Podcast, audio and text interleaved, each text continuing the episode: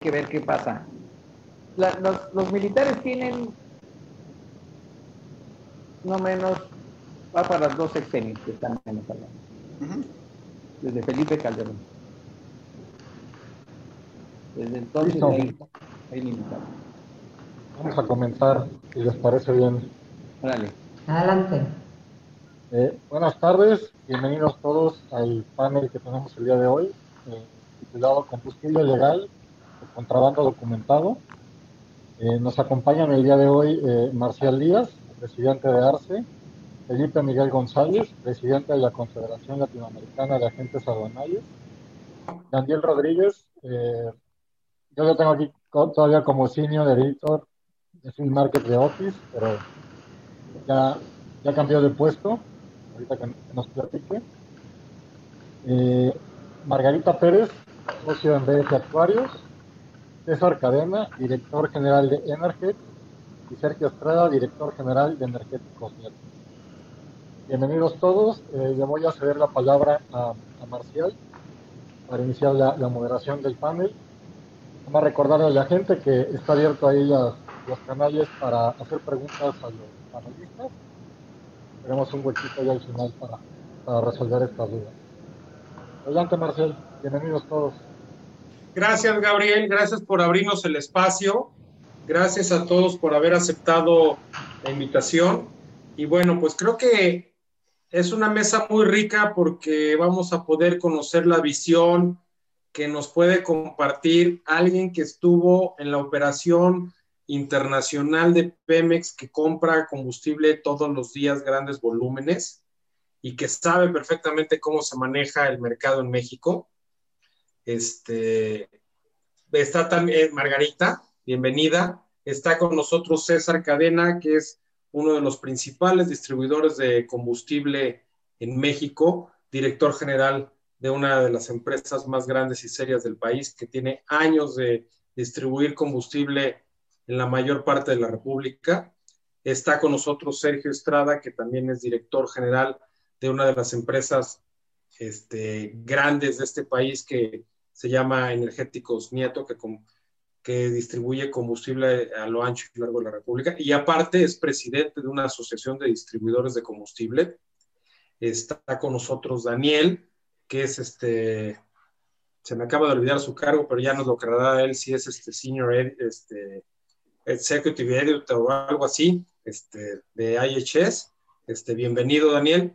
Y Felipe Miguel, que es presidente de la Confederación de Agentes Aduanales de la República Mexicana, que nos puede dar el ABC de cómo se importan los combustibles, porque pues dicen que para, para que haya combustible fuera de especificación o contrabando documentado se necesitan dos, y pues es el del que lo vende, el que lo importa y el que lo compra. Y pues para abrir el tema, me gustaría, Felipe, que nos des un update más o menos cómo opera la aduana y cuáles son los principales puertos de internación de combustibles en el país. Sí, hola, ¿qué tal? Buenas tardes a todos. Muchas gracias, Maciel. Muchas gracias a todos los panelistas aquí conviviendo y compartiendo un poquito este día que yo creo que va a tener, como bien dijiste, Maciel, va a estar nutrido. Y nomás quisiera hacer una aclaración. Yo soy presidente de la Confederación Latinoamericana de Agentes Aduanales. ¿Sí? Hay otra confederación, respetable, pero yo estoy del otro lado, como quien dice, en la tienda de enfrente. Este, bueno, pues tenemos un, tema, hay que, hay que, yo creo que obviamente mis colegas panelistas lo saben, hay dos formas de introducir mercancías a territorio nacional. Las que se introducen por forma, en forma legal y las que se introducen en forma ilegal, que podemos llamar bronco, ¿no? la importación de, de cualquier tipo de producto en forma bronca. ¿Y eso qué quiere decir? Pues que no cumplen con el debido despacho de las mercancías ante la autoridad Así que se cruzan la, la aduana o se cruzan la franja fronteriza en el caso del norte del país, porque también no hay que olvidar que de Matamoros a Juárez hay un río Bravo y hay puentes. Entonces, cualquier mercancía que cruce por ese largo y ancho eh, río, pues tiene que pasar forzosamente por un área. Y a partir de Juárez para arriba, de Palomas y hasta llegar a Tijuana, pues hay brechas, no hay río, este, y tampoco hay muro, ¿no? No en todos los lugares.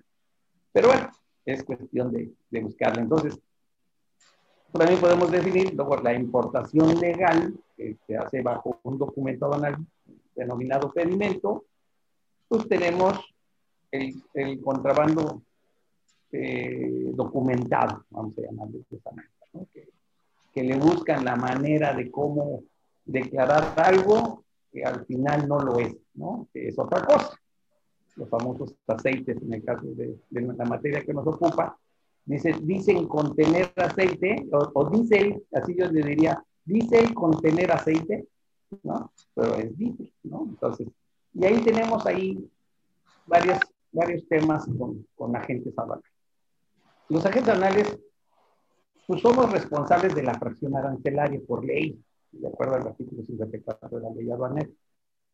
Pero también nos, nos exceptúa la responsabilidad cuando estos productos eh, son de difícil clasificación y se requiere de un análisis químico.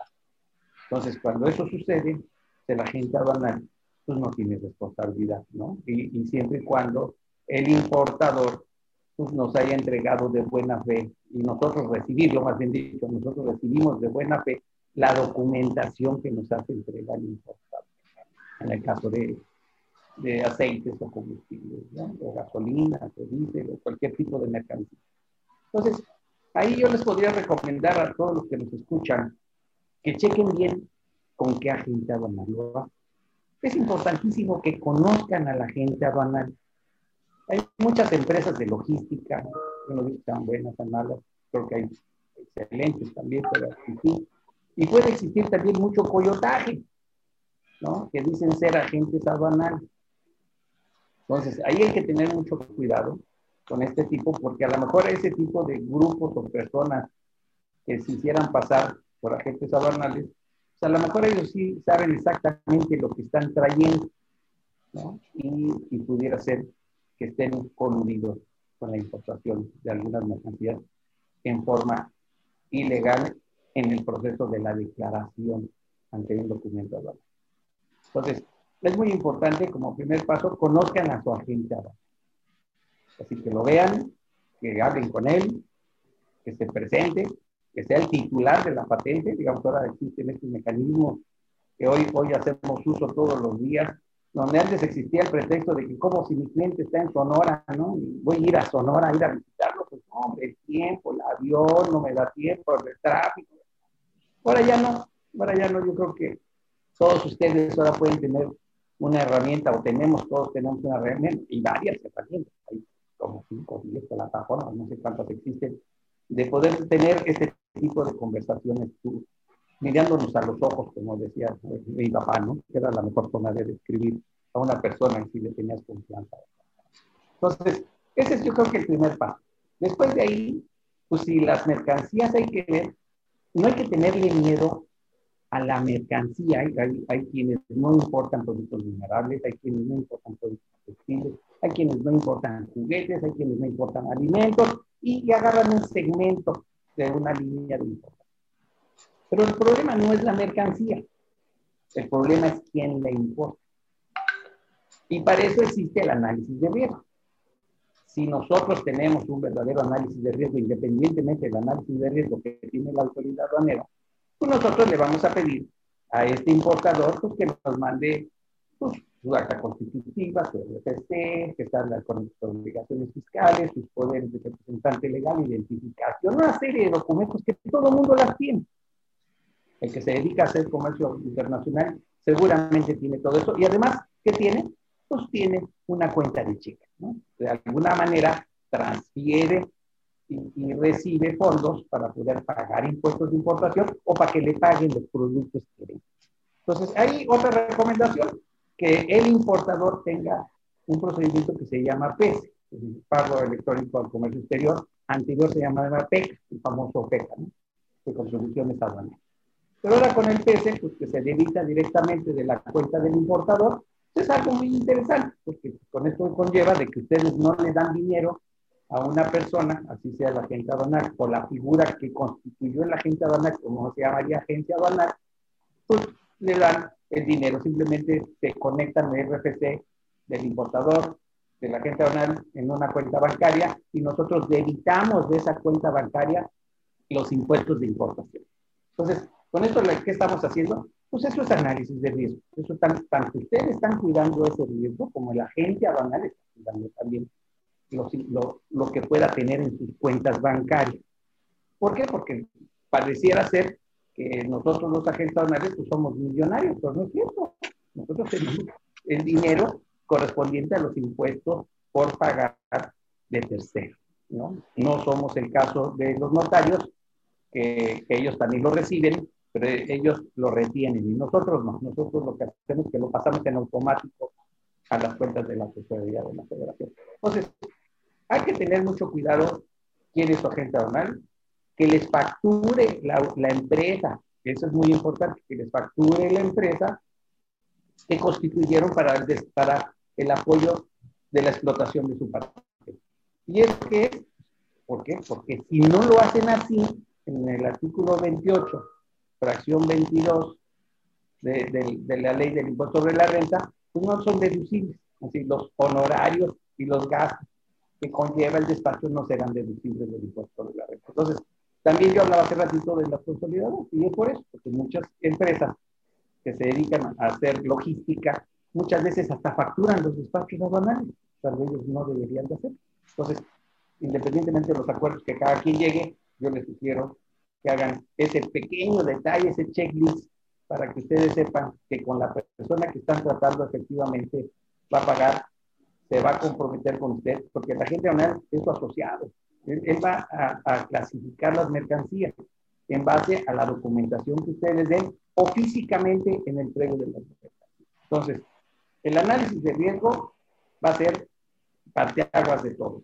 Saber quién es el importador, hacia quién se vende, quién los transporta. Estábamos platicando antes de, entrar aquí, que está entrando este, mucho combustible por ferrocarril, no tanto por pipas, sino por ferrocarril, y en el interior de la República, en cualquier parte, en Querétaro que existen, en San Luis, que también existen este, grandes áreas para poder el famoso trasvase de los líquidos, pues con ellos se pueden hacer las operaciones de combustible. Pero lo importante para atacar eh, el contrabando de, gasolina, yo creo que es más el, el, impuesto interno, así, el ICR. Porque ¿cómo es posible que importen, aunque sean lo que sea, y lo vendan como lo que es? Pues deja mucho que desear. Así, el secreto para detectar, y eso es otra vez análisis de riesgo, cómo detectan si una empresa que tiene N autorización o tiene un padrón sectorial para poder importar N productos, cómo los vende, cómo los saca de su compañía. Porque si bien es cierto, en la frontera pues, declaran que son N, productos, aceites, pero al final son diésel, es el tema que nos ocupa aquí.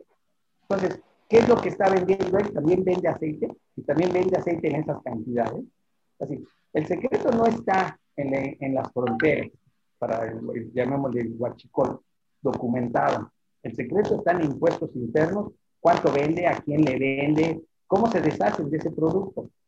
Eso es parte. Nosotros como agentes aduanales obviamente tendremos que cuidar pues, nuestra, nuestro patrimonio, porque es la patente de la agente aduanal, y no creo que haya agente aduanal que, que trague lumbre, así digo yo, para poder importar algo que no vaya a ser lo que es, porque en, un rojo, por decir algo, la autoridad revisa promedio de el 8% del 100% que entra a territorio mexicano.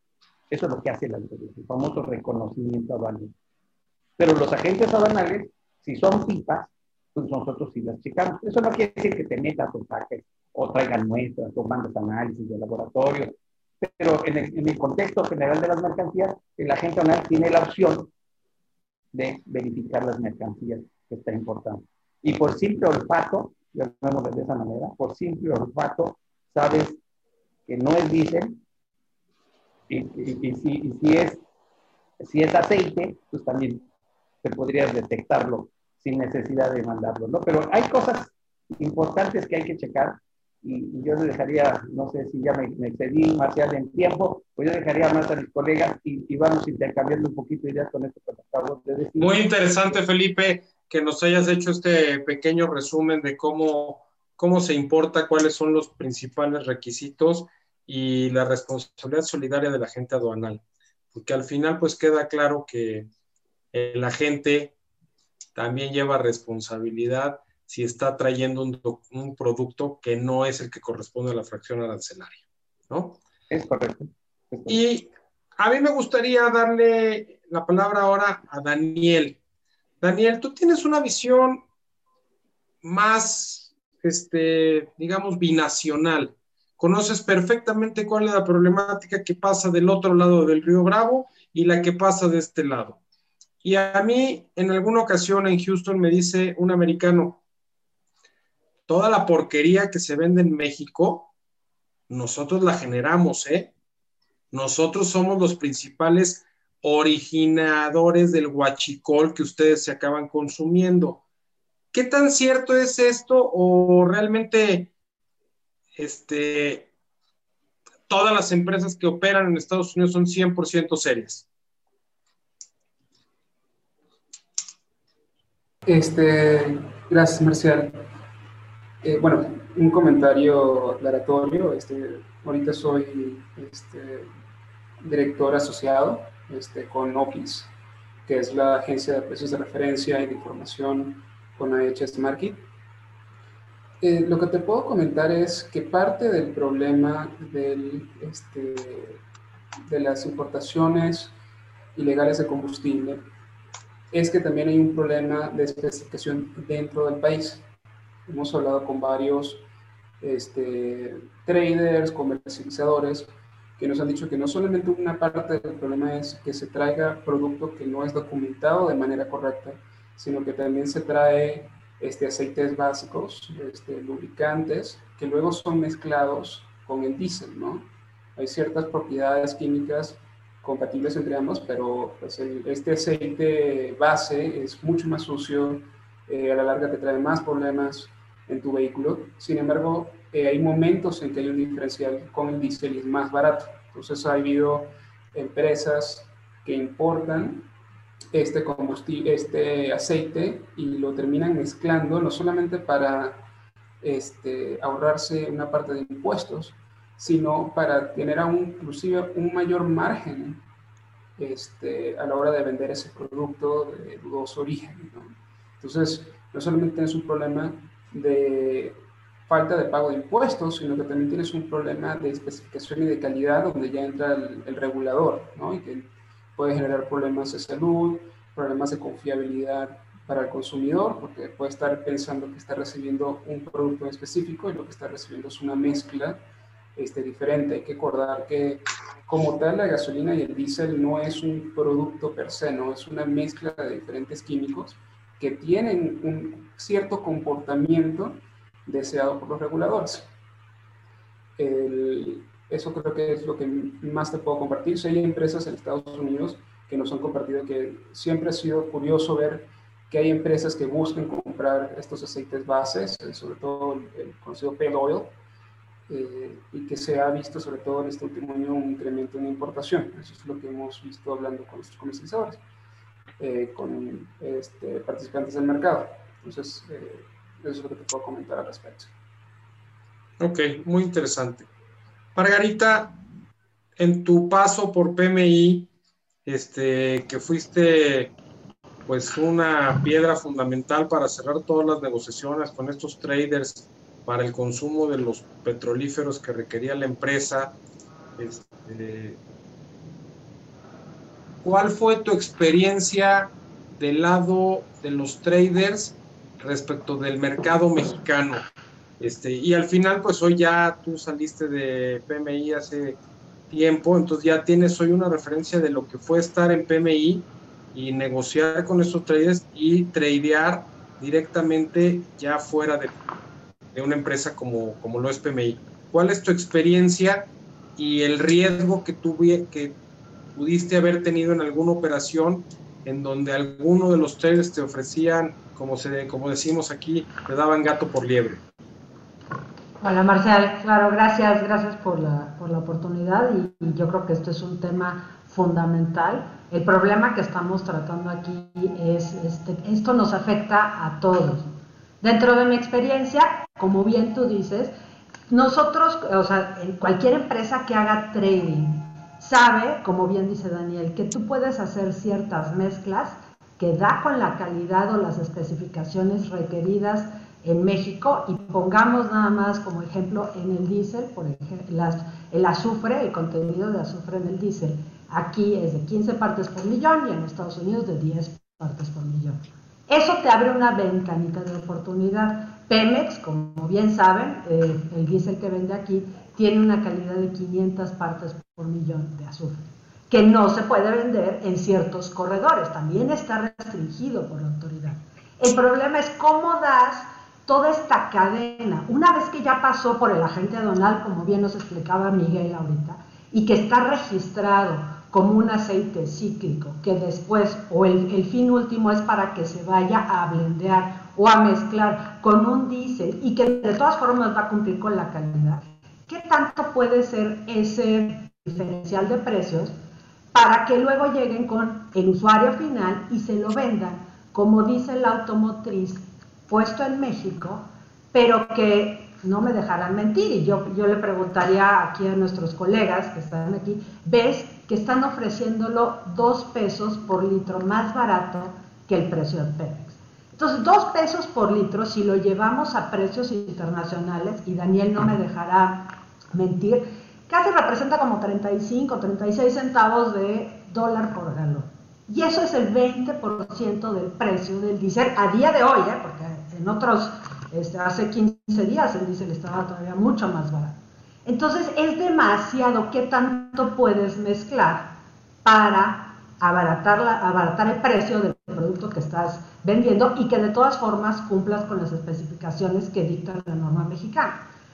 siempre, siempre hemos encontrado este tipo de ofertas raras en el mercado internacional. Yo te puedo decir de mi experiencia que de repente nos llegaban y nos decían, bien, tenemos un producto ruso un producto de origen ruso, diésel ruso. Entonces imagínate, de entrada para que viaje desde Rusia hasta México y llegue a un precio que te decían es 2 dólares por barril más barato de lo que está en la costa del Golfo.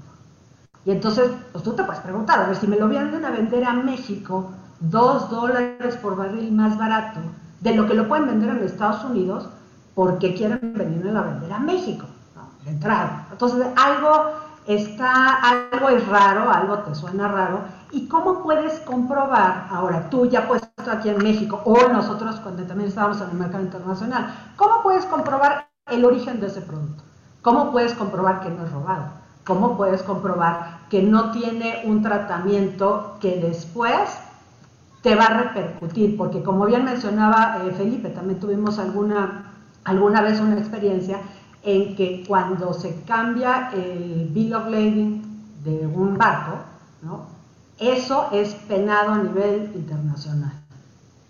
Y entonces aquí en México, ¿cómo podemos hacer para que una vez que se interna ese producto y se interna no por la vía legal, y no quiere, decir, no, no quiere decir que no pasó por una aduana, sino simplemente pasó como otro tipo de producto en esa aduana. ¿Cómo podríamos nosotros o los empresarios, los que están comprando diésel en México, cómo pueden saber o cotejar si ese producto se importó bien, se pagó bien? Yo creo que es un trabajo que hay que hacerlo conjunto, hay que trabajar para cerrar la pinza con el gobierno y con las autoridades para que pueda haber certeza jurídica de, lo que, de que lo que te está llegando y tú estás comprando ya puesto en México, pues se haya importado de manera legal, porque también te pueden decir, aquí está, mire, yo te enseño una factura que sí está importado legalmente. Pero después nos encontramos pues, todo lo que ha salido en los periódicos, ¿no? que, que de repente hay una serie o una cadena de empresas en donde ya pierde la trazabilidad del producto. Entonces, ¿cómo podemos ayudar con las autoridades para que entre todos vayamos cerrando las pinzas? Es necesario transparentar información, ¿no? es necesario medición y mapear la ruta del volumen, por dónde pasa, por qué empresas está pasando, porque de otra forma no sabemos ni cuánto volumen hoy en día es el que entró como aceite cíclico y se está vendiendo como dice. Porque también eh, entiendo que el aceite cíclico también Pemex lo utiliza para la perforación de pozos. Entonces, si hay una vía legal para la importación de ese producto. El tema es que acabe siendo o acabe vendiéndose como otro tipo de producto. Y yo creo que lo, se reportan, si tú tienes una empresa de comercialización, y ahorita nos pueden platicar perfectamente nuestros colegas César y Sergio aquí, tienes que reportar semanal, diario, cuánto vendiste, a cómo vendiste, quién le vendiste y demás. ¿Cómo, ¿Cómo podemos hacerle para cruzar esa información en el gobierno? Y yo creo que no es un tema nada más de decirle al, gobierno o a las autoridades te toca, es cómo podemos cerrar la pinza entre todos, que se transparente información, que se reporte, pero que se hagan cruces de información.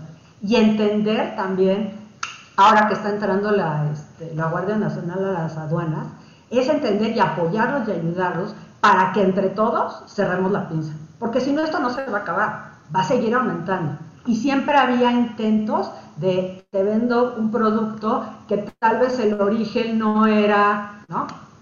No era prudente este, comprarlo, porque no sabías bien el origen del producto. Pero cuando algo no te suena y simplemente por precio, pues tienes que empezar a investigar y tienes que empezar a averiguar. Y yo lo que, lo que sí creo que debemos de hacer entre todos como sociedad y como este sector energético, si queremos acabar con eso, es trabajar de manera conjunta. Muchísimas gracias, muy interesante tu punto de vista. Y yo creo que efectivamente la autoridad tendría todo para hacer la trazabilidad. Recordemos que cuando empezó a regular la CRE, enarboló un gran proyecto que se llamaba Ciretrack y que te iban a controlar desde el punto de internación del país hasta el usuario final y al final quedó en un proyecto este, que nunca se llevó a cabo, creo que a lo más, a lo más que pasó se licitó el, el proyecto, pero ya de ahí no pasó y ahí se quedó. Hoy los permisionarios que comercializan petrolíferos tienen una obligación de reportar si eres distribuidor todos los días y reportas a quién le compras, a, cuánto lo compras, a quién le vendes, en cuánto lo vendes, con quién lo transportas. O sea, hay una trazabilidad. Y el comercializador a su vez reporta cada semana. Y al final el principal vendedor del producto se sigue llamando Pemex y también reporta. Entonces, digamos que estamos hablando de un volumen que debería estar perfectamente trazado y que tendría que haber un semáforo al interior de la CRE cuando alguien no reporta o cuando hay incluso un error de captura. Porque tú puedes reportar un, este, un volumen de 10 mil litros y le pusiste un cero de más y son 100 mil. Y eso pasa, son errores humanos. Y ahí tendría que prenderse una alerta en la CRE de decir, ups, están vendiendo un volumen que es desproporcionado al histórico. Pero bueno, esto no está pasando. Y por eso quiero entrar ahora con dos personas que tienen años en este negocio, que ellos están antes de la famosa reforma energética, que han sido distribuidores asociados de Pemex y que han crecido vendiendo combustible de Pemex durante décadas y que hoy se llenaron de una regulación, de unas cargas este, de trabajo excesivas que no les han dado y no les han dado más negocio, sino más trabas. Y por eso quiero entrar directamente con Sergio. Sergio, gracias por acompañarnos y me gustaría que tú nos compartieras cuál es tu sentir respecto a esta situación que estamos pasando, porque ya vimos que no hay la trazabilidad y por otro lado no hay la lealtad del cliente, porque el cliente se va por precio. Y tú sabes perfectamente que si alguien te vende dos o dos cincuenta abajo, no te puede estar algo dando, dando algo de calidad o con procedencia lícita. Adelante, Sergio, y bienvenido. Gracias, gracias a todos. Eh, ojalá fuera solamente dos y dos cincuenta, ¿no? Y hasta cuatro pesos de diferencia. Este, eh, el tema, el tema del, creo que está muy bien, este, eh, ya definido, sabemos cómo entra, cómo, qué es lo que se hace para, para entrar de esa forma y cómo se distribuye en México. Yo quisiera abordar el tema de cómo podemos acabar con esto. Eh, yo creo que sería muy, no sé si muy, pero relativamente sencillo acabar con este tema, con este tema si las autoridades de verdad fiscalizaran al comprador. Este producto entra porque hay un comprador, hay una necesidad, hay una hay una, un consumidor que está ávido de consumir este, este producto a esos precios. Y hoy tenemos empresas de gran renombre en México, transportistas este, eh, de carga, transportistas de pasaje, transportistas ferroviarios, mineras, que un día nos están sacando del mercado al recibir ofertas y se justifican diciendo que llevan una factura que viene con un pedimento aduanal. Sin embargo, no se llega a la minuciosidad de identificar estos documentos aduanales cuando compran estas empresas que se dedican al contrabando documentado, por llamarlo de una forma elegante, compran 100 mil litros y venden 50 millones de litros. Entonces, con ese documento y hoy día transitan por, la, por el ancho y, largo del país ante los ojos de todas los, las autoridades encargadas de fiscalizar esto, llámese Guardia Nacional, desde la entrada de la CENER y de todos quienes participan en esto, no pasa nada y llegan al destino final el usuario final lo consume impunemente y nos sacan porque tienen ofertas de 4, 3 y 2 pesos por, por, por, por abajo del, de la oferta nacional legal. Entonces yo creo que pudiera ser muy sencillo para las autoridades. Al fin y al cabo, si esto como entra al país, y no quisiera meterme en locuras, pero cuando dos o más personas se unen para hacer una, para cometer un ilícito es delincuencia organizada. Y no necesitamos, necesitamos hablar de, cárteles famosos, ni mucho menos. Gente, eh, empresarios que se dedican a hacer esto. Eh, yo creo que si fiscalizamos al comprador, si las autoridades eh, hacendarias van y fiscalizan al comprador qué producto está comprando, qué producto es el que está consumiendo.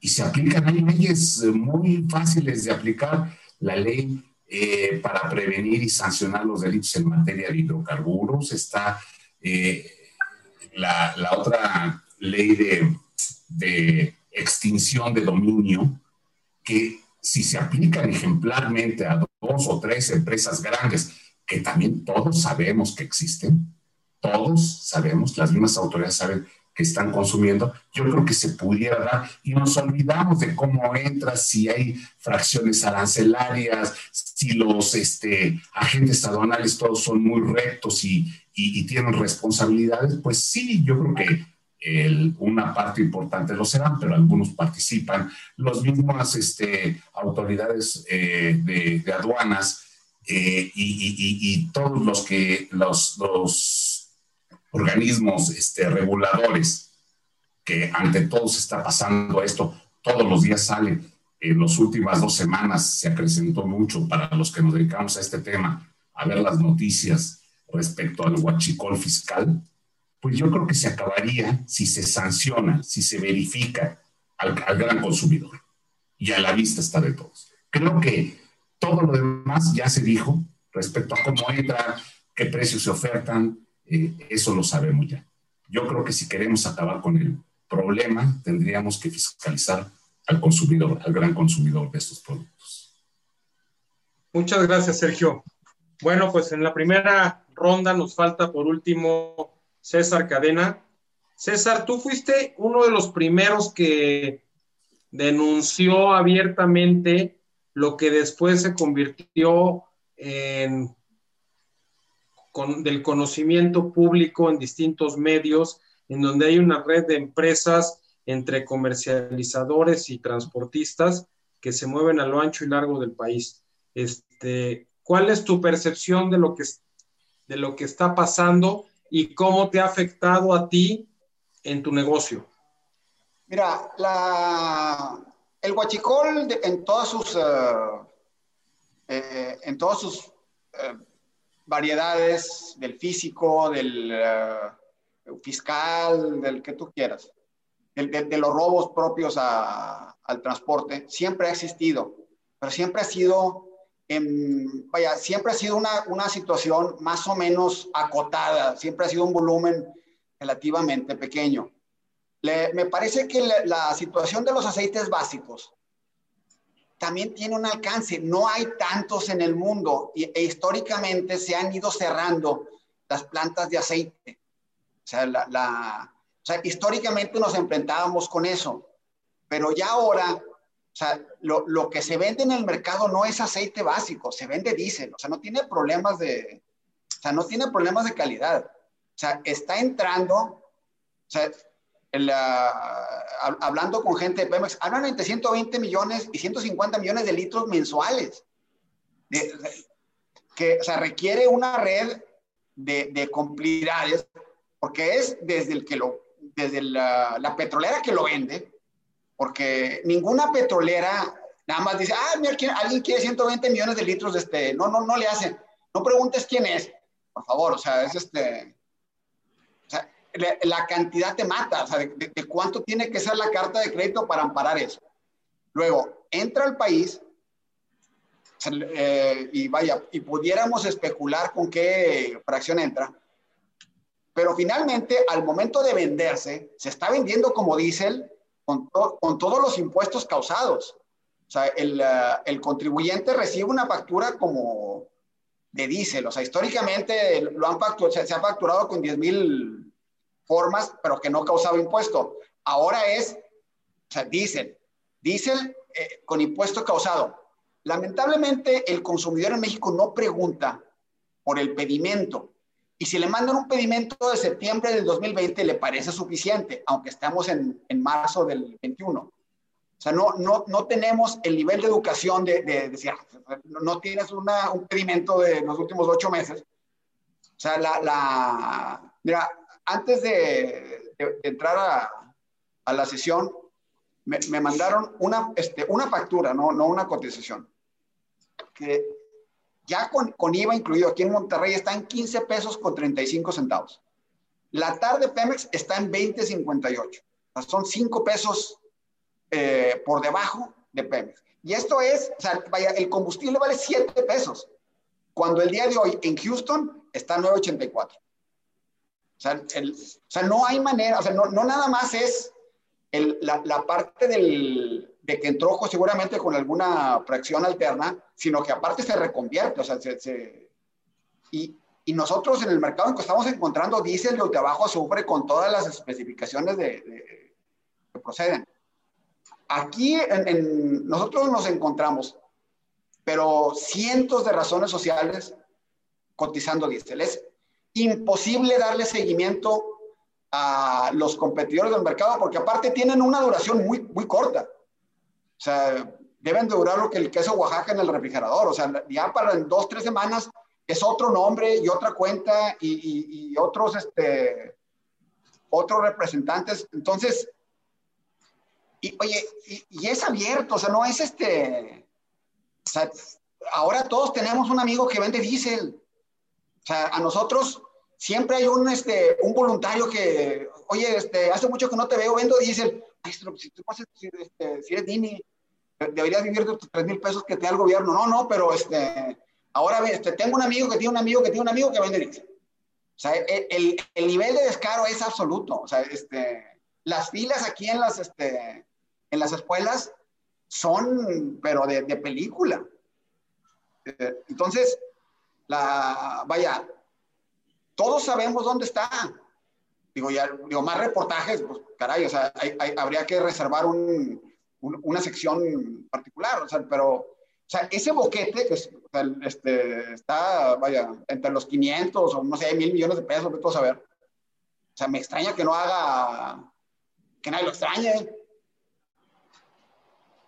no sé, o sea, la, verdad es que o sea, yo nunca había visto la, comodidad con la que se opera este, hoy.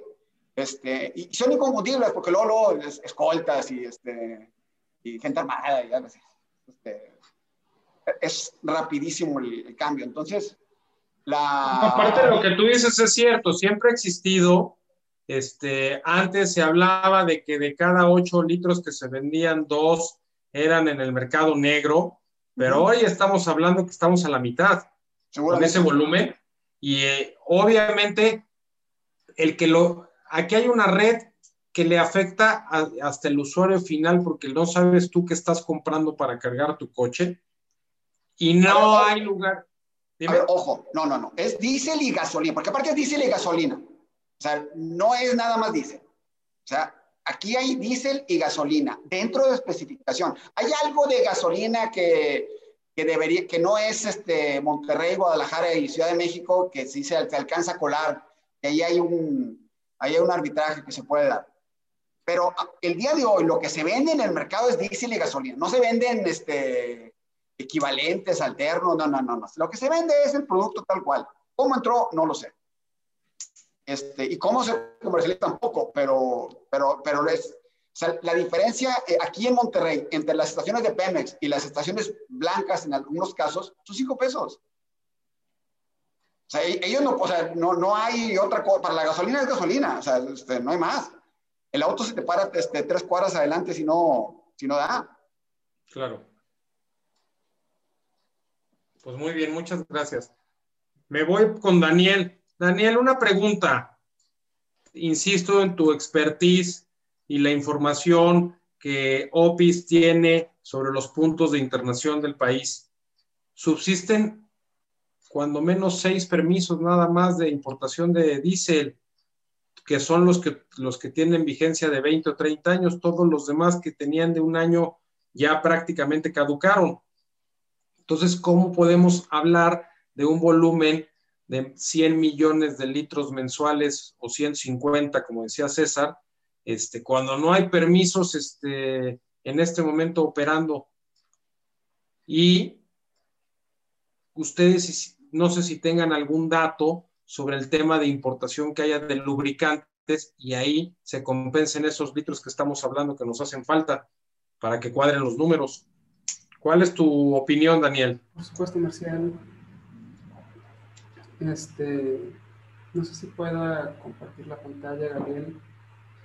Este, hicimos una pequeña investigación hace unas semanas. Eh, lo que hicimos fue que nos metimos a ver los datos de los bill of landing de los pedimentos y, tratar de, de, revisar y contrastar los datos que estamos recibiendo contra los históricos. Eh, no sé si puedan ver mi pantalla acá.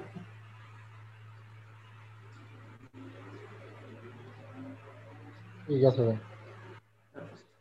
Nosotros tenemos, eh, en esta línea morada, esta es la demanda de lubricantes, estimada por mis colegas del equipo de refinación y comercialización de HS Market. La demanda de lubricantes en el país es alrededor de entre 15.000 y 14.000 barriles por día. Lo que podemos ver aquí en las líneas verdes es el nivel de importación. Estamos hablando que supera casi 2.5 veces el, nivel de demanda. Y nos, seguimos a, nos pusimos a examinar de cerca los datos y dijimos, bueno, vamos a ver los históricos y qué patrones inusuales hay en la importación del combustible, del, del lubricante. Entonces, la gráfica que acá tenemos, este, nosotros vimos que habían alrededor de 117 empresas que estaban eh, aumentando de manera significativa sus importaciones de lubricantes. Inclusive vemos que casi llegan a los 38 mil, 37 mil barriles por día en diciembre. Estamos hablando que este grupo de 117 empresas, que muchas ni siquiera existían antes del 2019, ahora están trayendo el jugador privado más grande del país, que es una empresa internacional reconocida eh, y respetada, el lubricante está de 3.000 barriles por día. Y es uno de los mayores jugadores que vende lubricantes de motor industrial en el país. Y estas empresas traen 10 veces más que esta empresa este, internacional. Y en casos, por ejemplo, si se ven los pedimentos, hay empresas que apenas empezaron a importar en noviembre y en enero están trayendo 6.700 barriles por día de lubricantes para cajas de transmisión. O sea, ¿cuánto aceite de caja de transmisión consume el país que una persona trae 6.700 barriles por día? Entonces, estos son niveles que son muy inusuales. Este, otro tema que también es crítico es que vemos la demanda de diésel. La, línea verde es la demanda que registró el gobierno de México. Y si comparamos con la gasolina, la demanda de gasolina cayó un 15% el año pasado debido a la pandemia. La demanda de diésel cayó un 20%.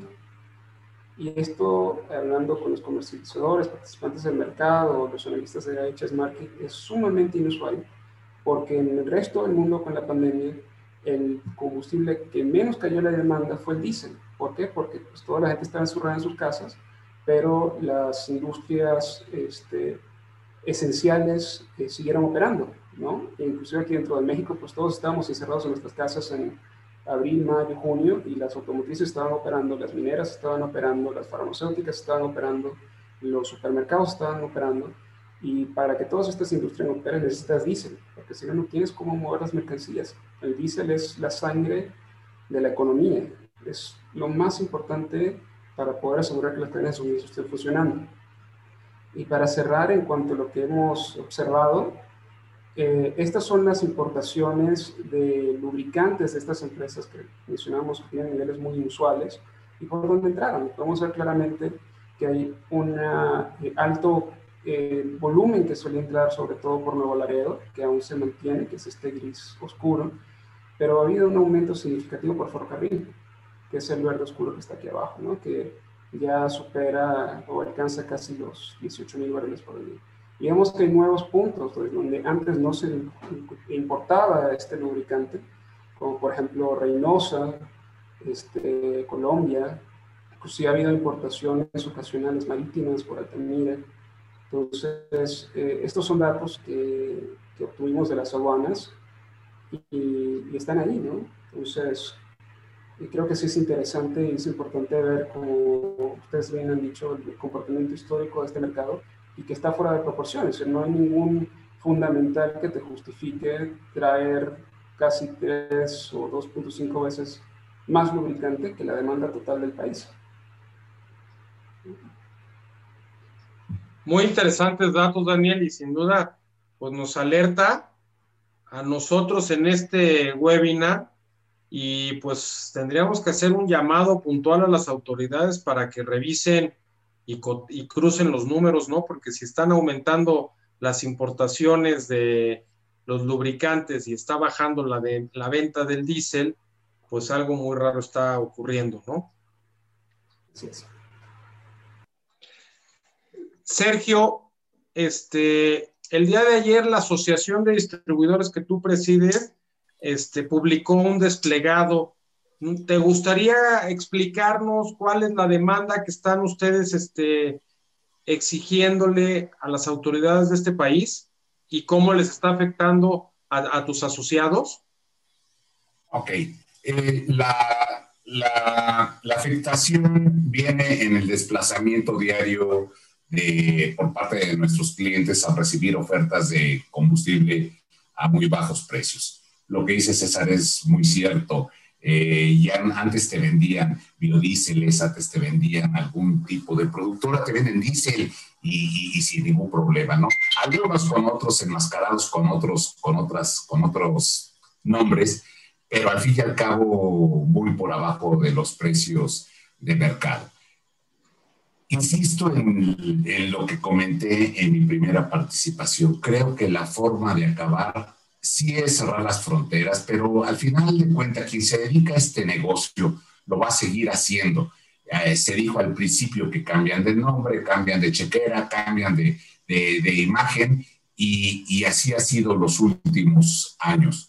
Yo creo que si la autoridad le dedica tiempo a fiscalizar al gran, al gran consumidor, con eso, y, lo hace ejemplar, lo publicita, yo creo que eso hará que el, el, el, consumidor final, que son empresas reconocidas de renombre, empresas transportistas muy grandes, que muchas de ellas eh, o algunas de ellas cotizan, eh, son empresas públicas que cotizan en, en las bolsas mexicana y en bolsa de Nueva York, y empresas mineras y empresas transportistas de, de ferrocarril y de, y de, y de, pasaje y de carga, yo creo eh, que por ahí podría ser, que son los grandes consumidores de combustibles al fin y al cabo. Eh, los otros chiquitos y las estaciones de servicio que también hoy día compiten fuertemente con, contra las, las legales, yo creo que se, se fiscaliza esa parte se cambia la estrategia de tratar de mandar al ejército a las aduanas, de tratar, yo creo que la Guardia Nacional en, en, las carreteras, hoy día a los que estamos cautivos, a los que somos legales, nos detienen una, una unidad y nos la sueltan tres meses después. Y mientras están pasando 50, 100 o más, junto a las narices, junto a la unidad que está detenida de nosotros, y no pasa nada. ¿Sí? creo que si se, se va la, todo el, se focaliza detectar cuáles son las empresas que están consumiendo estos productos, creo que se pudiera acabar. Creo que esa sería la, la estrategia ahora. Creo que pudiera dar resultados. Ok, muy bien, muchas gracias. Felipe, este, tu gremio de los agentes aduanales, ¿qué áreas de oportunidad ve para poder ayudar a combatir este, pues esta lucha que estamos teniendo abiertamente de meter al país este producto y que está haciendo una competencia desleal entre los que realmente operan bien.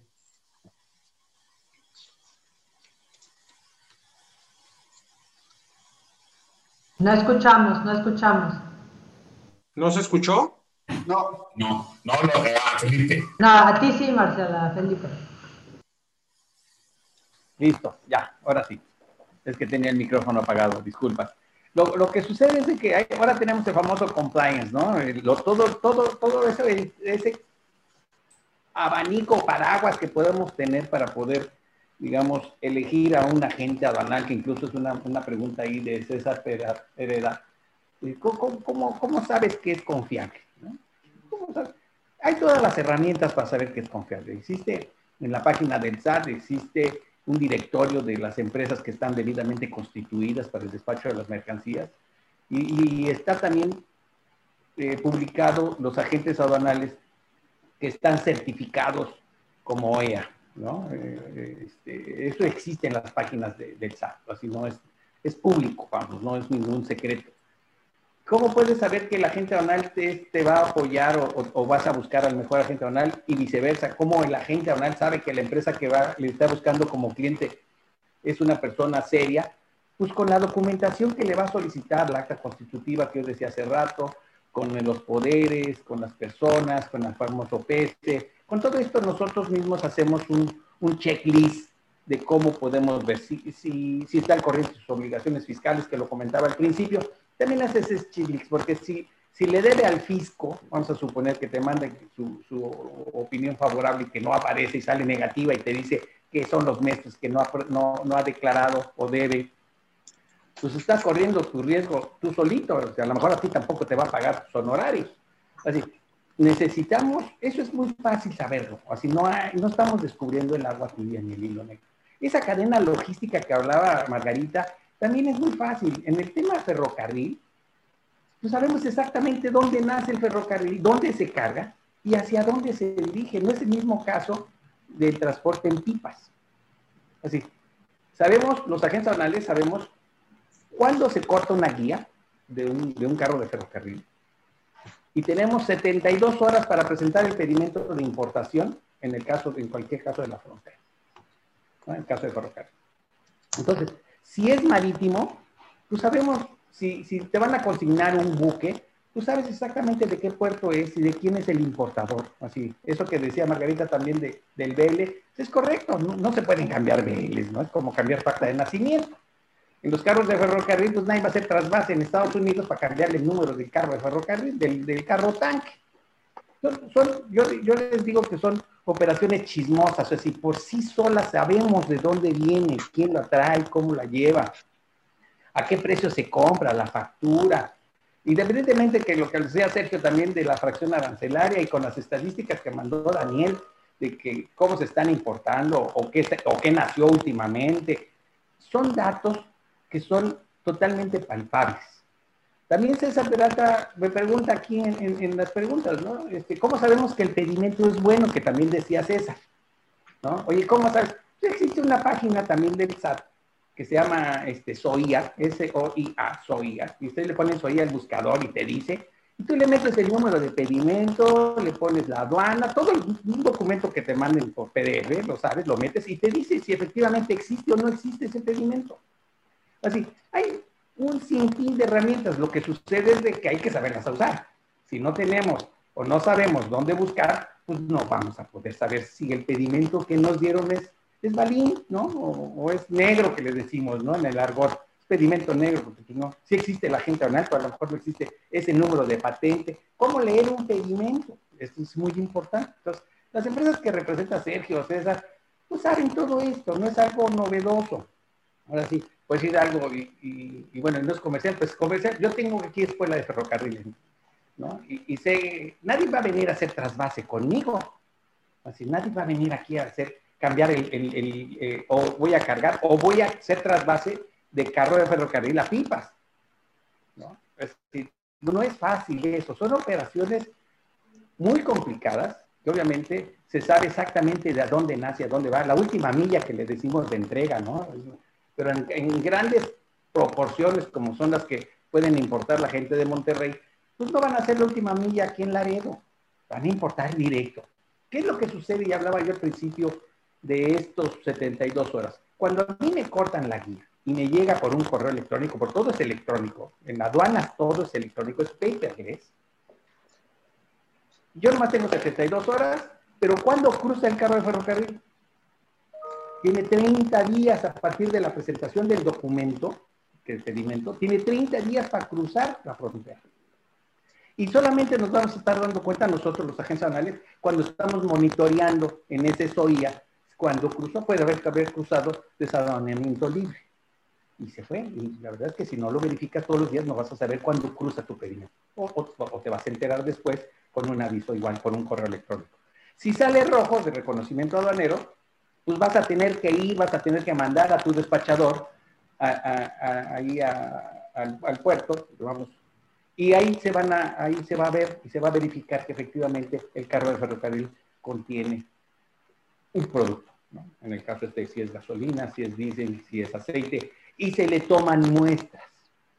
Hay, hay un beneficio que te da la autoridad que puedes tener mercancías que puedes llevar muestras ya preexaminadas o preanalizadas y que entonces trae ya y, ya te puede decir. Pero si no fuese el caso y en forma aleatoria, la autoridad tiene la facultad de verificarlo. Así, efectivamente, yo quiero saber, sacan tres muestras, una te la dan a la gente aduanal, otro se queda en la aduana y otra se manda al laboratorio central. Laboratorio central es una, una, cosa muy importante para este tipo de productos, ¿no? para determinar si efectivamente es diésel o, o se parece mucho al diésel o con otra combinación de mezclas o le quitan o le ponen o lo arreglan, la verdad yo no soy químico, ¿no? Sí, yo soy agente aduanal, pero es, hay algo que el que conoce esto, obviamente, lo sabe hacer y sabe cómo hacerlo. Así, la, la cadena logística, el análisis de riesgo, el agente aduanal y el importador, todos ellos colaboramos para lo que dice Margarita, que solamente todos podemos ayudar a evadir o, o inhibir, yo diría la palabra, para que la gente se meta, porque también hablabas este joven César Vereda que hizo, tres preguntas, ¿qué le pasa a la gente aduanal? Pues la gente aduanal, si efectivamente se detecta que la mercancía, si es fácil, de, si es de fácil clasificación arancelaria, pues va a incurrir en, una infracción que puede ser la cancelación de su patente, incluso se le podría decir que también hablaba Sergio del tema de delincuencia organizada, ¿no? Porque además se tipifica rapidísimo, ¿no? El transportista, el comprador y el importador. Y con tres personas es delincuencia organizada. Entonces, hay que tener mucho cuidado los agentes anales, este, como un servidor, que tiene que verificar quién es su cliente. Por eso hablaba yo no tanto de los productos, sino quién lo va a importar. Entonces, nosotros debemos de saber quién lo va a importar. Tenemos que conocerlo, Tenemos que saber de quién está detrás de él en, cuanto a estructura de estos grandes importadores, porque nadie, nadie va a ir a comprar diésel o gasolina porque se le ocurrió, de lo que decía César, ¿no? Así, para poder comprar N cantidad de millones de litros, pues obviamente necesita toda una estructura para hacerlo. Entonces, ¿qué pasa en pipas? Eso en ferrocarril yo dudo mucho que, que se, que se contrabande, la verdad es que no, no, lo sé, pero, pero en pipas sí, pipas, ¿dónde nace la pipa? Pues no, nadie sabe. El ferrocarril sabemos exactamente dónde está cargado. Y tiene una vía, no, no de que se salga y se vaya por esta carretera, no, no, no. Pero las pipas sí. Entonces, hay que cuidar mucho del tráfico, ese, ese, ese, esa cadena logística hay que estar mucho al pendiente. Y la autoridad tiene los mecanismos, yo creo, los agentes nacionales tenemos nosotros, el importador tiene los suyos, y yo creo que si los sumamos todos, podemos realmente trabajar en conjunto para inhibir y llevar a menos estas prácticas que son y que dañan mucho al país. Ese sería mi comentario y lo que pudiéramos hacer nosotros los agentes nacionales. Muchas gracias, Felipe. Y después ya que te contacte César Pereda, porque él es un experto de, del combustible, pues ya que consigue un buen agente aduanal también. Ah, muy a la orden. Oye, pues yo quiero hacer una pregunta a César Cadena. César, en tu experiencia, ¿cuántas propuestas recibes al día de venta de diésel? ¿Cuántos pedimentos te han caído que cumplen con todo y que están más, como diría Felipe Miguel, negros que nada o en el argot chocolates? ¿Cuál es tu experiencia, César? Mira, la propuestas unas 10 diarias, pero sin problemas. Este, sí, más o menos. Eh, Sergio mencionaba hace un rato un dato que me, o sea, que me parece que vale la pena repetirlo, que es en el huachicol original, este, las empresas grandes eran muy, muy este, cuidadosas y, y si veían que no eras distribuidor de Pemex y si veían que, que no eras así muy formal, pero en automático corrían, no les, no les tomaban la llamada, este, inclusive marcaban a Pemex a preguntar si, si era distribuidor o no. Ahora les vale gorro. Y, y, y, Sergio, cuando puntualiza de las empresas públicas, no empresas privadas, porque luego, luego, le quieren echar la culpa al consumidor pequeño que tiene tres camiones. No, no, no, no. Empresas públicas, y, es este, y eso se ha circulado, lo hacen, pero con toda la tranquilidad los pedimentos nadie los pide. O sea, a, pesar de que la información de la factura debería contener el pedimento, no lo ponen. Y, entonces, y, siempre, oye, a ver, pide un pedimento y, lo mandan de hace meses de, oye, lo reciben por ferrocarril, pero te mandan un pedimento este, de, de carro tanque o te mandan un pedimento de otra cosa, perdón, de, de pipa o de barco o te mandan un pedimento de Magna cuando estás, cuando estás comprando diésel. Exacto. y Lo, venden en Monterrey, pero lo recogieron en, Tuxpan. O sea, no, no, no. No hay un aseo en el, en, en, la, este, en cómo llevan los, los, eh, ese seguimiento. En cualquier otra industria, en el acero es muy común que te estén pidiendo, a ver, dame la trazabilidad de dónde salió, quién te lo vendió y cómo va llegando. No me des el precio si quieres, pero me va diciendo cómo se vino. O sea, no, no, son millones de litros, no, no es este, o sea, no, no te los metiste en, el, en la guantera. Entonces, la, la, la, gente no quiere escuchar, o sea, una, una proporción importante del mercado. O sea, no les importa. Eh, vaya, las diferencias, aparte, no, no, no, deben de estar dejando grandes márgenes porque pues, finalmente está, se lo están dando todo. Eh, o sea, si la gente pidiera el pedimento original, se darían cuenta de que no, o sea, de, que no está entrando correctamente. O sea, la, todo lo demás son historias este, de ciencia ficción, este, hacen o sea, una verdadera prosa de cómo llegan. Eh, oye, los bancos o sea, que luego nos piden referencias, cuando menos a nosotros, de, otra gente. Me dice, oye, tú no conoces a esta persona que importa, porque importa millones de litros. O sea, así, o sea, es abierto, o sea, no, no, no operan este, en el silencio, o sea, operan con publicidad en redes, operan, este, WhatsApp, o sea, en todos lados te los encuentras, no es este... Eh, o sea, si pidieran los papeles, nadie los podría sacar. ese es el resumen final. O sea, la, la... Y, y, si alguien cree que el diferencial en los combustibles son, son pesos cuando en realidad son centavos, pues o sea, vaya, después de esto no se puede, no se puede hacer nada. ¿verdad? Claro, muchísimas gracias. A ver, yo tengo una inquietud. Yo recibo todos los días en mi correo de 10 a 15 propuestas de diésel o de combustible con hasta 5 o 6 pesos abajo de cualquier terminal. También recibo todos los días que me gané una herencia en X parte del mundo y que tengo que depositar solamente 10 mil dólares y me vaya a ganar como 2 millones y medio de dólares para mí solito. Y también recibo todos los tickets de las incidencias que se presentan en la OPE y con eso se llena mi correo. Entonces, realmente estamos en un mercado en donde parece que estamos jugando solos porque el regulador, que es la CRE, está totalmente ausente.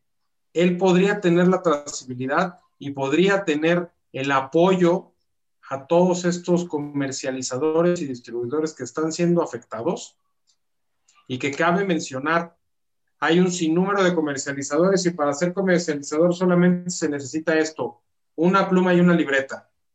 Para ser distribuidor se requiere una infraestructura y esos ya se cuecen aparte.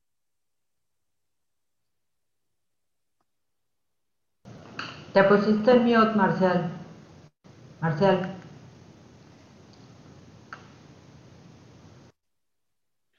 Ya se, ya se perdió. Sí, creo que lo perdimos. Bueno, en, en, en, lo que encuentra Marcial el, el mute. Hasta. Ahí está. Aquí está. Ya. ¿Qué, ¿Qué, propondrías tú en tu experiencia que estuviste en una área de las más importantes de compra para que podamos regular este mercado y no sea tan golpeado a los que son de adeveras? Mira, yo creo, yo creo, Marcial, es que hay que, hay, todos somos parte de la solución. Y no, no, no, no, no podemos decir, hay mucha información, como bien nos están diciendo este, todos, hay mucha información en el mercado, pero y si te llegan cinco propuestas y tú dices, bueno, ¿cómo me llegan cinco propuestas de diésel? Y si me llegan las de las herencias y ya sé que los de las herencias me van a, este, es un fraude, es un fraude que se hace a través de ciberfraude de, de internet. Es, todos somos parte de la solución y también hay otro, y les quería platicar un ejemplo de eh, los condensados que se exportaban a Estados Unidos. Entonces hubo una época en la que los condensados se robaban del campo o se, se, robaban de alguna forma y se vendían en Estados Unidos. Y se llegaron a vender, como bien dice Miguel, por pipa, porque es, hay menos trazabilidad o puedes hacer algunas cosas en, en, en, con las pipas. Pero ¿qué pasó? Empezaron a investigar y hubo sanciones. Y en el momento en que empiezas, como bien decía César, como bien decía Sergio, tú empiezas a sancionar a las empresas que están comprando, ¿no? O que están vendiendo, ¿no? Un millón de litros cuando importan mil litros. Es, esas inconsistencias tiene que haber algo, porque mientras no pase nada, y como dices tú, Marcel, si la autoridad no sabe o no hace nada al respecto con la información que ya se tiene en todos los sistemas, hay que poner sanciones. Y para eso hay que cooperar todos. O sea, no en el momento en que empezaron a poner sanciones en Estados Unidos, se vino la cadenita y empezó la información y empezó las investigaciones y me tienes que dar todos tus contratos y cuántas pipas cruzaste y cuántas pipas vendiste y demás. Y entonces ahí sí, las ¿qué hicieron las empresas americanas? Se acabó, se acabó la compra. Yo no quiero verme involucrado con el gobierno americano, con la SED. Yo soy una empresa formal, soy una empresa grande que no voy a poner en peligro mi negocio por comprar eh, pipas dos pesos más barato, tres pesos más barato. Pero mientras eso no, hay, no, no, pues vamos a seguir aquí todos coexistiendo con ofertas y con, este, con producto que está ingresando con, los datos que nos muestra Daniel son impresionantes. Y ahí, ¿qué pasa? Están cortando todos los permisos de importación, pero entonces, ¿qué están haciendo las empresas? Están yendo por otra fracción arancelaria, entonces no importa, dicen, pero sí, dice. ¿Y quién hace algo? O sea, ¿cómo podemos ayudar todos a ser parte de esta solución? Yo aparte les quiero dejar para que podamos ir cerrando un poco. Vemos que se dedica todos los lunes en la mañana una media hora para hablar de quién es quién en los precios y estamos hablando de quién vendió más barato y quién vendió más caro, sin importar cuál es la razón de por qué se, tiene un precio diferenciado desde Tijuana hasta Quintana Roo. Este, pero bueno, había, hay que evidenciarlo y está muy puntual la administración de mencionar las marcas, las estaciones, incluso hasta los reconocen y les dan una mantita o un diploma. En algunos casos ha sucedido. Pero por otro lado, vemos que hay una política pública de almacenamiento inoperante, porque el noventa y tantos por ciento que le pidió almacenamiento a Pemex y que Pemex le dijo que lo iban a formalizar el contrato este, de 90 días después, pues no sé ya en cuántos meses después vamos, creo que ya vamos nueve meses después de que sucedió esta propuesta y no ha pasado nada. Este, vemos que hay un acuerdo nuevo para la importación que hoy ya este, el Poder Judicial lo está tumbando pero nos vamos a seguir rigiendo por el otro acuerdo, que es el de, 2000, el de 2014, que se modificó en 2019, pero por otro lado también está la CENER, que sigue sin operar, porque seguimos en pandemia. Entonces, pues vemos como que por todos lados está cerrado, pero siguen vendiéndose, no sé si sean 50, 100 o 150 millones de combustible que no está perfectamente documentado o trazado en los volúmenes que se reportan en la CRE. Y me gustaría su opinión al respecto y empiezo por Daniel Rodríguez.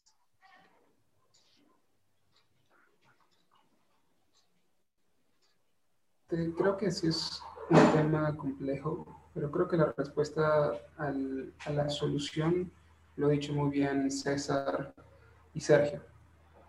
La solución está en el consumidor, ¿no?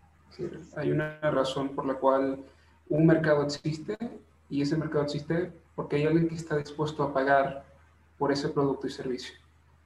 creo que este, ciertamente ha habido una falta de, de enforcement, ¿no? El regulatorio, no solamente en la parte del, este, de la política de almacenamiento eh, este, mínimo. También hemos escuchado preocupaciones de parte de los comercializadores de empresas que están vendiendo producto y cuando se meten en la página de la CRE para buscar su permiso de comercialización no existe. ¿no? Entonces, en algo tan básico como asegurar que hay una empresa eh, que venda combustible y lo haga de manera legal y regulada, no, no hay un seguimiento. ¿no? Y esto no lo dice Daniel Rodríguez de Opis, lo dice los cientos de comercializadores que están pagando impuestos, que siguen la ley, que siguen la regulación. Aquí tenemos dos grandes este, distribuidores, César y Sergio, que lo pueden confirmar. Entonces creo que hay un problema de enforcement, no solamente en la parte de, del tema este, de las importaciones irregulares, también no solamente en el tema de almacenamiento mínimo, pero en lo más fundamental que es un permiso de comercialización. Ok, Daniel, muchas gracias. Este, Sergio.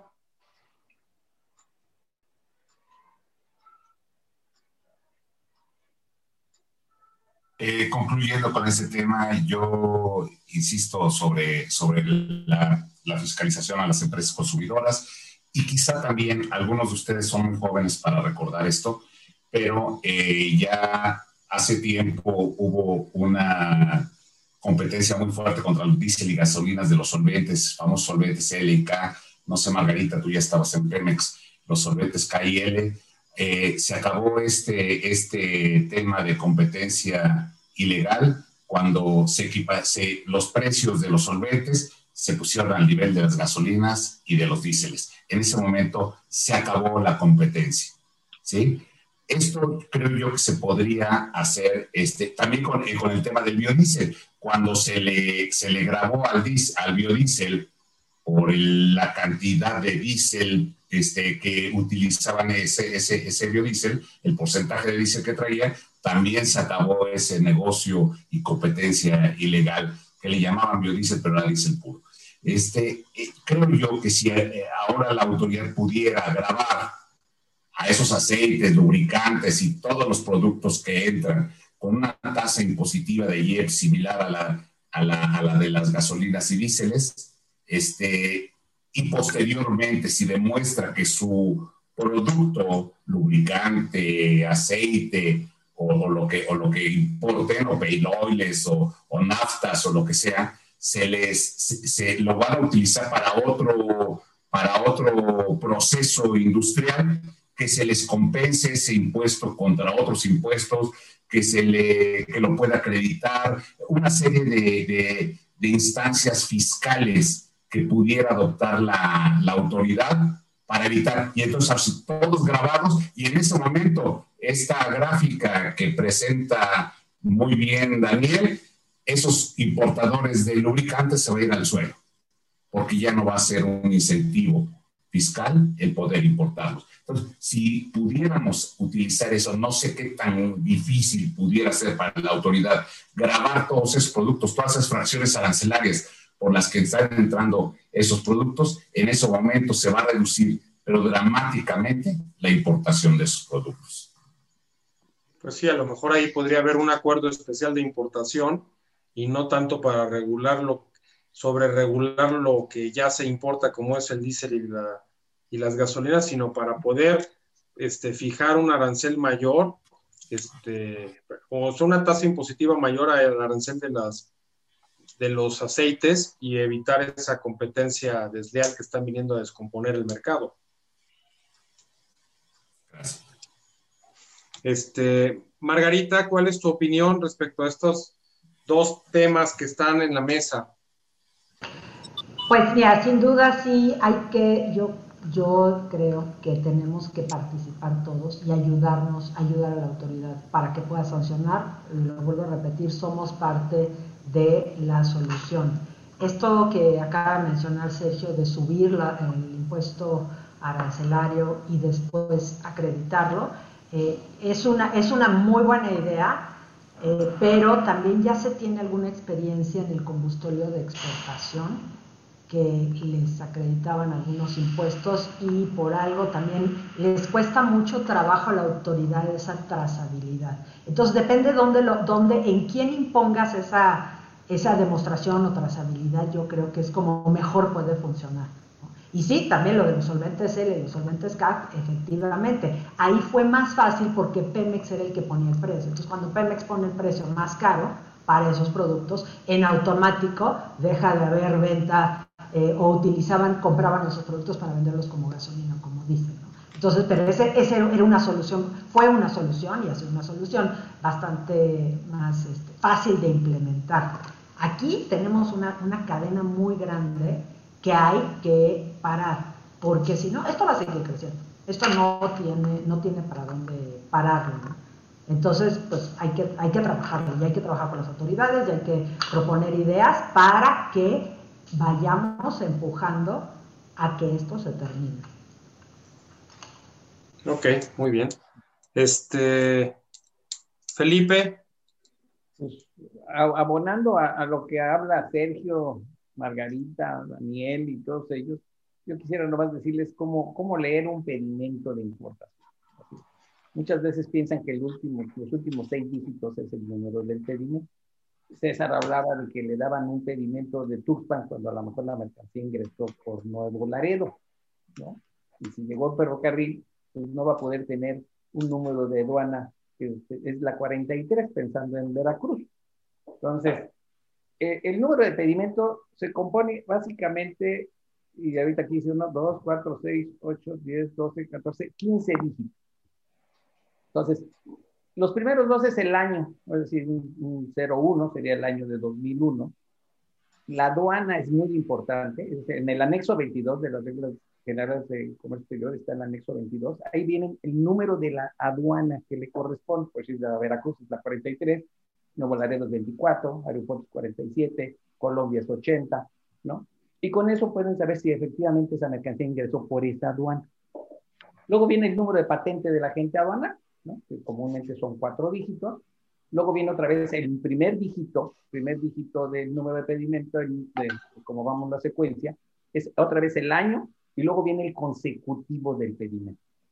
Entonces, si esto lo manejan y lo pueden checar en el SOIA, que así se los va a pedir, va a pedir la aduana. Pero si no saben por qué aduana, pues no lo van a poder localizar. Entonces, verificar el anexo 22, yo creo que para, para quienes no se manejan en este nivel técnico de poder saber dónde, cómo verificar un pedimento de, importación, pues estos son los 15 dígitos que los tienen que. Ahora bien, decía también César Serrat, es que por ley o la gente no pide el pedimento. Muchas veces no te van a entregar el pedimento pues porque viene, en el pedimento viene exactamente cómo compraron, a qué precio compraron, qué, qué Incoter eh, usaron para la, venta, para la compra, pero sí te pueden dar por ley, artículo 29A, del Código Fiscal de la Federación, por ley deben de poner de primer mano, y no creo que haya más de dos manos en un material como este, por ley te deben de poner el número de pedimento en la factura que te están enviando. Y con ese número de pedimento, tú lo checas en el SOIA, verificas que efectivamente esté, esté el pedimento y puedes decidir o tomar este tipo de precauciones, ¿no? Si tú estás comprando, pero por el carril, a lo mejor, o, o en pipa, y te dicen que cruzó por Nuevo Laredo y el número de pedimentos es un 43, obviamente algo está mal, ¿no? Algo está mal. Y con esto te puedes dar cuenta que te están mintiendo y que te están vendiendo algún producto que a lo mejor no fue legalmente importado. Y eso también te hace, acuérdense que ya no existen los, los compradores banco. Entonces, es muy importante poder checar este tipo de cosas, ¿no? Y cualquier cosa que te hagan llegar, este, Marcial, una pregunta en especial, me la haces llegar y le contestamos a la persona qué es lo que podemos Claro que sí. O qué cosas podemos mitigar para que el importador, porque estamos concluyendo que el importador es el que debe de verificar dónde compró, a quién le compró, a qué precio, obviamente, y por dónde ingresó esa mercancía a territorio mexicano. Así, no, no, no es un producto de anaquel, no es un producto que compra una comercializadora y a su vez se lo vende a otra comercializadora y esta se la vende a una empresa de una tienda de servicio, de autoservicio, y eso, no, ahí ya se perdió el número del pedimento. Pero en este caso de diésel, de gasolinas, de aceites, comúnmente es de primera mano a segunda mano. Entonces, no hay forma. Yo eh, invito a todos los que nos escuchan que se dedican a este medio, pidan que en su factura venga el número de pedimento de importación si el que le importa dice, si el quien se lo vende dice que él es el importador. ¿no? Yo con esto concluyo. Si hay alguna pregunta, con mucho gusto. Muchas gracias, Felipe. Y por último, César, este, ¿cuál es tu opinión respecto a estos dos temas que están en el tintero y que no hay una definición todavía puntual? Bueno, la, la, la cuestión de los pedimentos es una cascada, eh, no es de primera mano. O sea, en, en, un mercado normal no, no, no da para más de una, máximo dos. Ahorita hay cinco, seis, siete para despistar. Y, y históricamente, cuando ha habido problemas de, de mercado desleal, llega la autoridad, agarra cinco o seis clientes y se acabó. O sea, eso es un problema de voluntad. O sea, este, el, todo es digital, todo está timbrado, todo es, este, todo tiene trazabilidad. Y, e, está expuesto, ya, ya, lo publicaron, ya este, pusieron proveedor, pusieron cliente. Es, este, vaya, la cosa es que vayan. Este, o sea, si, si, si se desea terminar con esto, mañana acaban. O sea, mañana se presentan con cinco o seis clientes. El mercado de, de los combustibles es sumamente chismoso. clausuran cinco o seis gasolineros y todo el mundo se va a poner como Boy Scout este, a, a seguir las reglas. No pasa nada. Ya ahorita, y, y, Sergio seguramente le tocará también, ya les dices, dices, ¿de, de qué autoridad me hablas? O sea, tienes un año diciéndome o dos años diciéndome que va a llegar la, va a llegar la voladora y nunca llega. Entonces, o sea, estamos en un punto que, que nos vemos mal porque parece que estamos vendiendo con cinco pesos de margen. O sea, eh, o sea, la, la, o sea, todos los clientes nos ven con esa cara de, oye, pues que aquí tengo una este, de dos, tres, cuatro, cinco pesos menos, seguramente tú me estás robando. Ni modo, ni modo que este me lo dé tan barato. Claro. Es, o sea, es problema de voluntad. O sea, el día que caigan sobre uno se acabó. Entonces, bueno, ese sería el reto. Este, o sea, de nuestra parte vamos a seguir insistiendo, insistiendo, hasta, digo, habrá alguien que un día nos escuche y, y esto se acabe. Muy bien. Pues bueno, yo abro las preguntas. Creo que hay varias preguntas. Gabriel, si nos quieres compartir alguna pregunta que, hayan, que te hayan mandado. Sí, mira, eh, muchas gracias, Marcial. Tenemos eh, varias preguntas que ya se han ido contestando en el transcurso de la, de la charla. Eh, aquí tenemos una pregunta que, no, que no ha sido contestada. Es, ¿cómo afectará la calidad del diésel sobre la producción de combustorio que existe en los centros de refinación? Existe una iniciativa para pintar el producto estilo Red Eye que de diésel en Estados Unidos. ¿Puede Pemex producir diésel de 10, de 10 ppm de azufre que demanda el mercado interno? A ver si alguien gusta contestar. Margarita. Este, sí, bueno, primero eh, me iría por la última. Si Pemex puede producir eh, diésel de 10 ppm, para eso hace falta que se terminen inversiones dentro de las refinerías de Pemex en hidrodesulfurizadoras, que es, para quitar prácticamente el, azufre.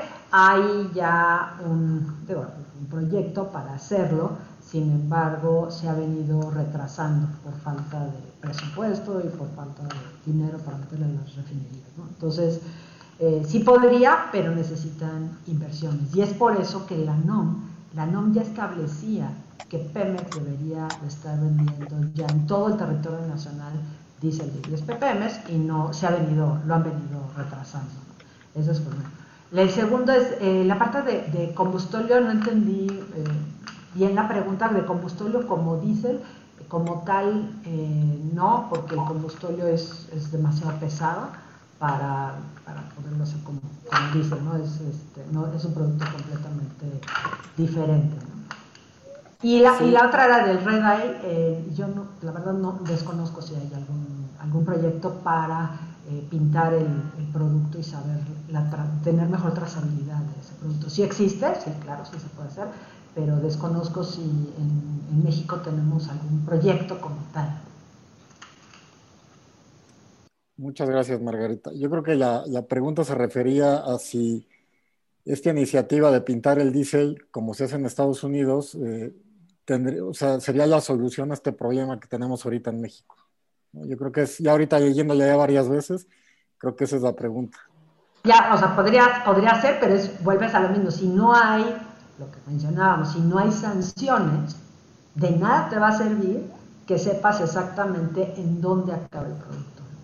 Si, si, la autoridad no hace algo al respecto. Si es una buena idea, es una buena iniciativa, podría darte más información, sí, pero si no se hace nada al respecto, una vez que conoces la trazabilidad del producto, pues está en la misma. Muchas gracias. Yo participé en un proyecto de trazabilidad de producto que encabezó en su momento la DSO de Pemex y al final sirvió para guardar las carpetas en un cajón. O sea, tampoco hay mucha voluntad al interior. Muchas gracias, Marcial. Eh, otra pregunta que hacen en, la página web es si la Profeco eh, podría ser también la solución, o sea, si la Profeco tendría el poder de ir a verificar a estos eh, distribuidores de, de, diésel? El problema es que la calidad sí da, o sea, que, o sea no es... Eh, o sea, no es un combustible adulterado. O sea, van a llegar a la estación de servicio. Algunas estaciones pudieran tener, digo, en las áreas metropolitanas, resto del país, y sí deberían revisarlo con más frecuencia. Pero lo demás está dentro de especificación. O sea, la, la Profeco realmente no va a encontrar nada. Este, no, no, no, no, están, o sea, no están aventando un producto que esté mal, están, o sea, se está vendiendo producto, o sea, diésel de ultra bajo azufre, o gasolina regular o gasolina premium. No se está, o batallan un poco más con la de, de Monterrey, México y Guadalajara porque no tienen acceso al MTB. Entonces, si venden, pues obviamente viene con etanol. Muchas gracias, César. Eh, ¿Alguien más quiere agregar algo? Si no, para pasar a la siguiente. Eh, yo quisiera comentar nada más este, que si hay cierto nivel de, voy a compartir rápidamente mi pantalla, cierto nivel de, de solución por parte de la Profeco, ¿no? Este, es importante ver, pues, a qué precio se vende el combustible, ¿no?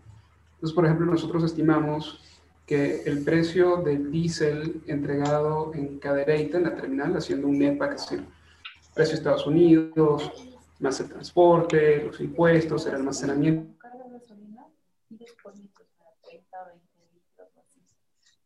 Con un coche y con gasolina. Ya, se nos, se nos congeló Daniel. Se cortó Daniel. Se congeló. Sí. Bueno, en lo que regresa, este, hago la, la siguiente pregunta es, en su perspectiva, ¿creen que eh, esta suspensión definitiva que ahorita dio el juez segundo en materia administrativa contra la, el acuerdo para la importación de, de, petrolíferos, ¿creen que esto afecte para bien o para mal esta situación que estamos viviendo ahorita? Es otra pregunta que nos están haciendo. A ver, Marcial, yo vi que hiciste gestos. Pues lo que pasa es que los que lo están introduciendo al final van más allá de un acuerdo. Al final ellos lo están metiendo con otras fracciones arancelarias y entonces si el acuerdo subsiste o no, pues ellos van a seguir operando. Al final, estos millones de litros que se hablan, que se están metiendo al país y que se están expendiendo a lo ancho y largo de la República a un precio de hasta cinco pesos abajo, cumplió con todos los requisitos legales para su introducción y aparte es un producto que cumple con toda la norma de calidad que el mismo, que el mismo producto te exige. Entonces, pues estas empresas si siguen trabajando al amparo, al margen de la ley y amparadas, no sé por quién, este, pues no les importa si hay un acuerdo, si hay una política de almacenamiento, o si hay una CRE sancionadora, o si está la ley de hidro, para prevenir el combate y el robo de hidrocarburos. Porque lo que acaban de decir los dos principales distribuidores que están con nosotros en esta sesión es que no han agarrado a nadie. En el momento en que agarren a fulanito, sutanito y perenganito en determinados puntos del país, como el sector es muy comunicativo, este, en automático van a dejar de comercializarse esos volúmenes y se van a guardar tantito este, para evitar ser, ser agarrados, sancionados este, y exhibidos, ¿no? Sin embargo, sin embargo, esta, esta eh, dejar sin efectos el acuerdo de diciembre eh, nos remite al anterior, al anterior eh, requisitos de, de, para importar y exportar. Creo que si subsiste la práctica de emitir permisos de importación sin, sin ninguna supervisión, sin ningún eh, requisito adicional, va a seguir habiendo quien, decía Marcial, eh, al, amparo de, pues, al amparo de los múltiples permisos que se expidieron, es como se está importando. Por lo menos es la pantalla que utilizan para, para, ofrecer sus productos. Se importó legalmente con una serie de importadores que tenían un permiso de un año este, y que lo renovaban con cierta facilidad. Eh, yo creo que si ahora la autoridad, sin por una supervisión adecuada, sea el acuerdo nuevo el viejo, eso no importa. El, el nuevo obviamente pone unos requisitos imposibles de cumplir. Y, y sobre eso fue la, la, la, las demandas de amparo. Pero con el anterior, ¿sí? que haya una supervisión adecuada, considero que sería suficiente para que las grandes empresas, las 13 empresas que tienen permisos de 20 años, no creo que se presten a, a, rentar su permiso o no lo han hecho o no me he enterado este, para rentar su permiso para importar esos productos. Son las empresas chiquitas de, de permisos de un año las que circulan su permiso por todos lados y es la que han propiciado este, porque al fin y al cabo se justifican a través de un permiso de importación. Haya entrado un litro legalmente importado y se hayan vendido 100 millones, ¿no? Es correcto. Creo que sí impacta. Muchas gracias, este, Sergio. ¿Alguien más? Si no, para pasar a la, a la siguiente pregunta. Eh, aquí nos preguntan que en base en su experiencia y indicadores más recientes, ¿cuál sería el descuento normal de producto importado, eh, bien importado, o sea, correctamente importado, eh, contra los de Pemex en las zonas metropolitanas?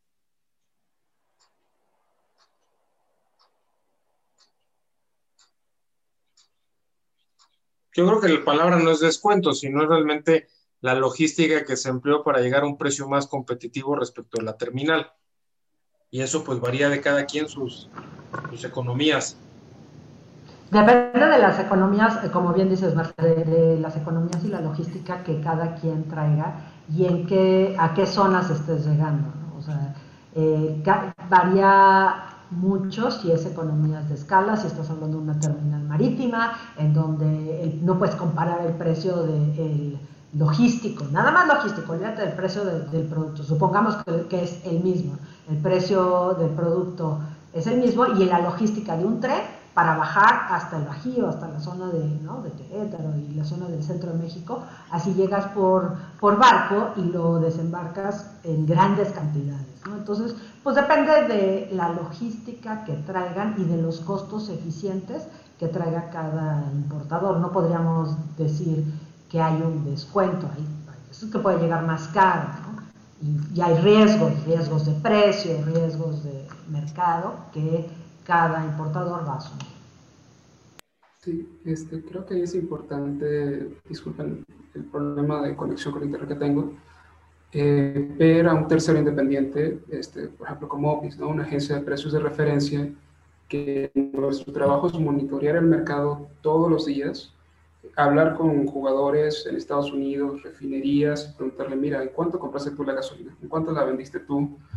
Y nosotros generamos esos índices de precio que se usan como referencia para los contratos. Entonces, si tú eres un gran consumidor de combustible y te preocupa decir, quiero saber si lo que estoy comprando es legal, viéndolo desde el punto de vista del precio, lo mejor es irte con una agencia de precios de referencia. No solamente desde un punto de vista legal, sino desde un punto de vista que estás seguro que estás recibiendo un precio justo. ¿no? Entonces, en el caso de la pantalla que estaba mostrando, que no sé si se llegó a, a observar, este, el precio que, por ejemplo, nosotros estimamos que es el precio de importación con transporte, almacenamiento, etcétera, de diésel, en Cadereyta es de 19 pesos con 7 centavos. Eso ya incluye todos los impuestos, el descuento del IEPS que hay ahorita. Eh, por ejemplo, para lo que es el Castillo, fuera de Guadalajara, este, si tú lo pudieras traer este, por vía marítima y lo trajeras, por ejemplo, del Pacific Northwest, que es donde está más barato ahorita, estaría en 18.55. ¿no? Entonces, depende del, de la parte del mercado que lo compras en los Estados Unidos, este, pero sí, sin duda es, es, muy importante tener un tercero independiente que te ayude a, a, verificar o a certificar que lo que estás recibiendo tiene sentido con lo que está comprando el mercado. Muchas gracias, Daniel. Este, pues creo que ya es las preguntas que podemos contestar el día de hoy. Eh, me gustaría pasar a las conclusiones. Eh, voy a hacer la palabra como, conforme los tengo aquí en la, en la pantalla para que nos den su, su, conclusión. César, por favor. Bueno, la, este, me parece que la, la, discusión ha estado muy completa. Me parece que se ha tocado todo lo que está ocurriendo el día de hoy en el mercado. Este, ojalá que haya un nivel de conciencia mayor este, en, todos los niveles. Eh, digo, ha, habido muy buenas propuestas, tanto el, este, ahorita este, Marcial recordaba el CIDETRAC, este, trazadores que se ha, se ha hablado diez mil veces, hay muchas cosas que se han hablado, este, ojalá que alguna se haga efectiva, o sea, porque la, la dentro de lo que se está afectando el día de hoy, la, la, red de Pemex está, pero por los suelos, o sea, digo, si, si, viéndolo dentro del enfoque que, que, ha manejado el gobierno actual, o sea, la protección a, a, a la institución ha, ha, sido deficiente, o sea, o sea, los principales clientes que están corriendo son los que estaban afiliados a Pemex porque no pueden competir, o sea, en, difícilmente competían con el combustible importado legalmente, ahora difícilmente compiten con esto, pues peor, ¿no? y, y, más las, las franquicias que están limitadas a comprar solamente producto de Pemex. Entonces, ojalá que se haga un, este, un verdadero esfuerzo para poner un orden y que o sea, regrese el piso parejo al mercado. Este, porque la verdad es que o sea, la, ha, sido o sea, un, un, año entre pandemia, este, e, e, entre la pandemia de enfermedad y la pandemia este, de guachicolera está, este, ha, ha, sido un año diferente, este, un año calendario, no, no solo el 2020, 2021. Muchas gracias, César. Eh, Margarita. Pues primero yo creo que eh, el, hablar de este tipo de problemática que se nos presenta a este nivel y tener eh, las diferentes visiones dentro del sector ayuda muchísimo y yo eh, agradezco, agradezco la oportunidad de estar aquí y de, y de compartir con ustedes ideas para tratar de solucionar esta problemática. Coincido perfectamente en lo que dice César de que quien está perdiendo también mucho más mercado es Pemex, porque al ser el, el, mayor productor de, productos aquí en, México, pues es el que también, por supuesto, va a estar más afectado desde el momento en que están importando productos que no, que no son legalmente, que, no pagan todos los impuestos, ¿no? Pero también yo creo que hay que trabajar para encontrar una vía en donde podamos solucionar este problema, ¿no? Y la única forma es uniendo esfuerzos entre el gobierno y las empresas del sector y todos los que participamos para que esto encuentre una solución y no dejarlo crecer más, no dejarlo crecer más, porque si no ponemos un alto, ahorita que ya es un problema grande, si no le ponemos un alto, esto se puede ir al infinito.